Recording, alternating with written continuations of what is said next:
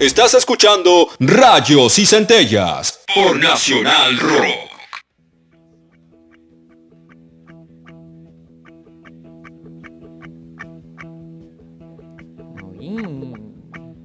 Maquinitas, chiques, maquinitas a esta hora de la tarde en Nacional Rock y particularmente toda esta semana, a esta hora más o menos siempre, nos vamos a ocupar de Alemania. Un país mundialmente conocido por sus estudios de grabación míticos, estudios míticos de grabación de música, por sus campos de concentración y su cerveza, que por alguna razón los alemanes la toman caliente. Incomprensible, ¿no? ¿Por qué tomarían ¿Por qué matarían tantos inocentes y por qué tomarían la cerveza caliente, chicos? Es lo que yo me pregunto todos los días, lo que me pregunto yo. Pero que fermenta demasiado, me parece. Oh. Jorge fermenta. Me parece que, que, la panza te es una bomba de, tiempo. Terrible, tremendo. Bueno, yo no sé si ustedes han tenido la posibilidad de viajar eh, al viejo continente, pero los ciudadanos, la ciudadanía en general, eh, maneja otro nivel de olores, ¿viste? Nosotros somos como mucho, olemos muchísimo mejor nosotros. Bueno, ya lo dijo Yuya, que lo que recuerda de cuando trabajó acá en la Argentina es que los niños olían muy bien. Sí, sí, en general los adultos como también, o sea, en tiempos eh, prepandémicos, si vos te subías a un subte por atestado de gente hasta la teta, de todos modos, no te morías del olor. Andá a hacer eso a otro país europeo a ver cómo salís. Bueno, decíamos, Alemania lo tienen, ¿no? Ese país. Viajemos ahí y viajemos también en el tiempo. Vayamos a los últimos años de la década del 70. Alemania, por entonces, se iba convirtiendo en el epicentro de la música electrónica eran años en los que particularmente el rock iba perdiendo como fuente de inspiración los sonidos de raíz afroamericana que, que le dieron vida al mismísimo rock. Empezaban a aparecer como otros sonidos desde otros lugares. Eh, y, tal vez haya sido porque un grupo de artistas eh, fijaron particularmente su atención en Europa y principalmente en Alemania, como para recordar así, como brevemente, no sé si a lo mejor ustedes que nos están escuchando tienen otro ejemplo, pero eh, pensemos en Bowie, que se fue a Berlín a grabar discos que terminaron siendo como épicos discos en la eh, discografía de Bowie, Kraftwerk ya explotando mundialmente, Giorgio, Giorgio Moroder, yo siento que ya lo conozco, pero también yendo a Múnich para, para hacer historia con Donna Summer y para, para hacer historia experimentando otros sonidos que eh, iban a formar parte del gran movimiento del rock, pero desde otro lugar completamente diferente. El Europop, la música industrial, es lo que estaba naciendo. Ya para los últimos años de los 70s, tal vez los primeros años de los 80, los sintetizadores empezaban a ser también un poco más transportables. Si alguna tenía, tienen ganas y no tienen como nada, no se les ocurre nada mejor que hacer, aunque los que les voy a decir es genial para hacer, vean, eh, porque hay imágenes de, de, recitales de Kraftwerk, de los primeros recitales de Kraftwerk, tocando en vivo. Eran millones de cables en millones de máquinas súper grandes, enormes. Ustedes sabían, y si no les cuento que los Kraftwerk... No, no, no, imagínate lo que era transportar Imagino Lo, que me, lo que me estás contando, transpolado a otro momento, la cantidad de espacio y de cablerío que debían ocupar todas esas maquinolas. Desde, ya desde por sí una banda normal era distinto, imagínate cuando trabajas como con computadoras que tenía IBM, llevaban, no titánico. pero titánico. Vos sabés que uno de los manifiestos que tenían los Kraftwerk eh, de, la banda era, viste como, no sé, si agarras algún producto electrónico que te viene con un manual y lo primero que te dicen es, no sé, no lo sumerjas en agua. Bueno, en el, en el, en el manual de los Kraftwerk lo primero era, acá no nos drogamos, no nos drogamos nunca antes de un recital, porque había que hacer demasiadas conexiones, había que hacer demasiadas conexiones, demasiadas cosas y estar demasiado eh, atento. Bueno, con el paso de los años, eh, y ustedes saben, la tecnología es eh, como que dieron como saltos como muy grandes, muy rápidos, y lo sigue, sigue sucediendo. los sintetizadores empezaron a ser más transportables, entonces, bueno, iba alentando como a que más y más empezaran a utilizar esa nueva tecnología. En el medio de todas esas bandas que estaban probando estas cosas, estaban estos que les vamos a presentar hoy. Esta banda, DAF.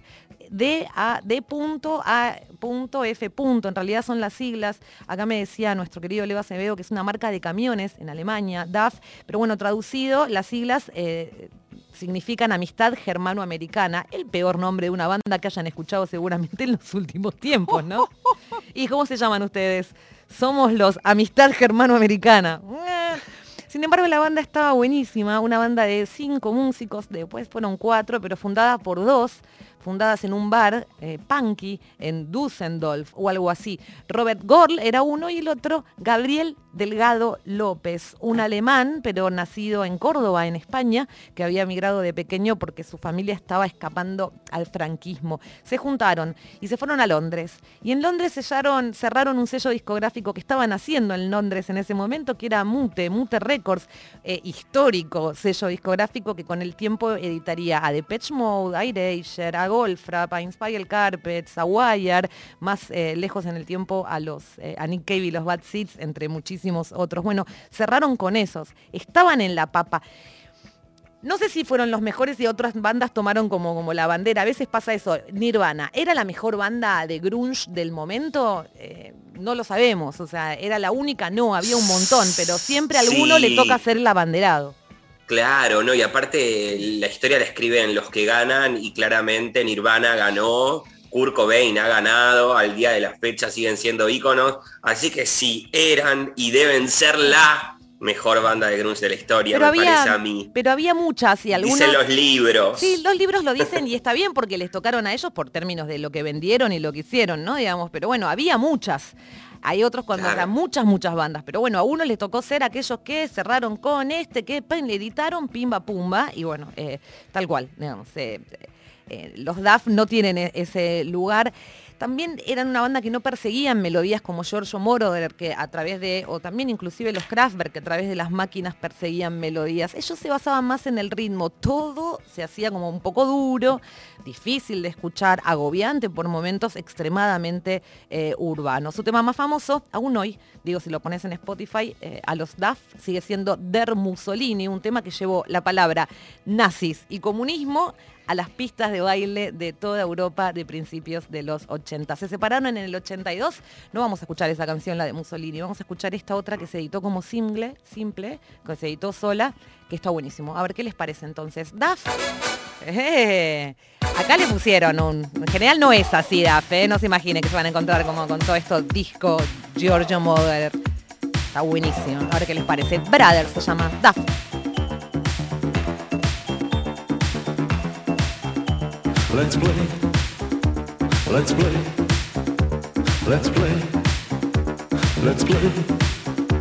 Let's play like we were brothers. Let's play like brothers do. Let's play like we were brothers. Let's play like brothers do.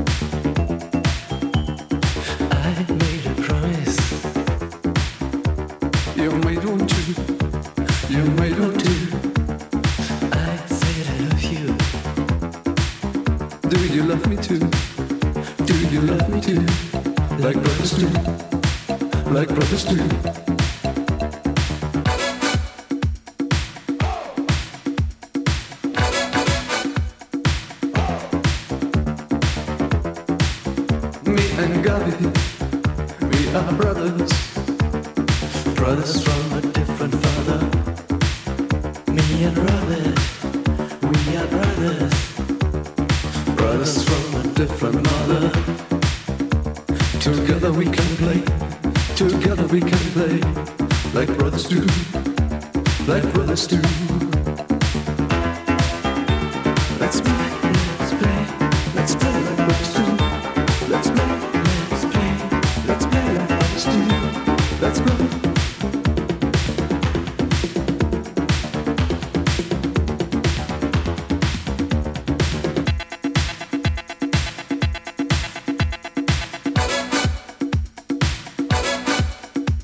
Let's play like we were brothers. Let's play like brothers do. Let's play like we were brothers. Let's play like brothers do. I made a promise. You made one too.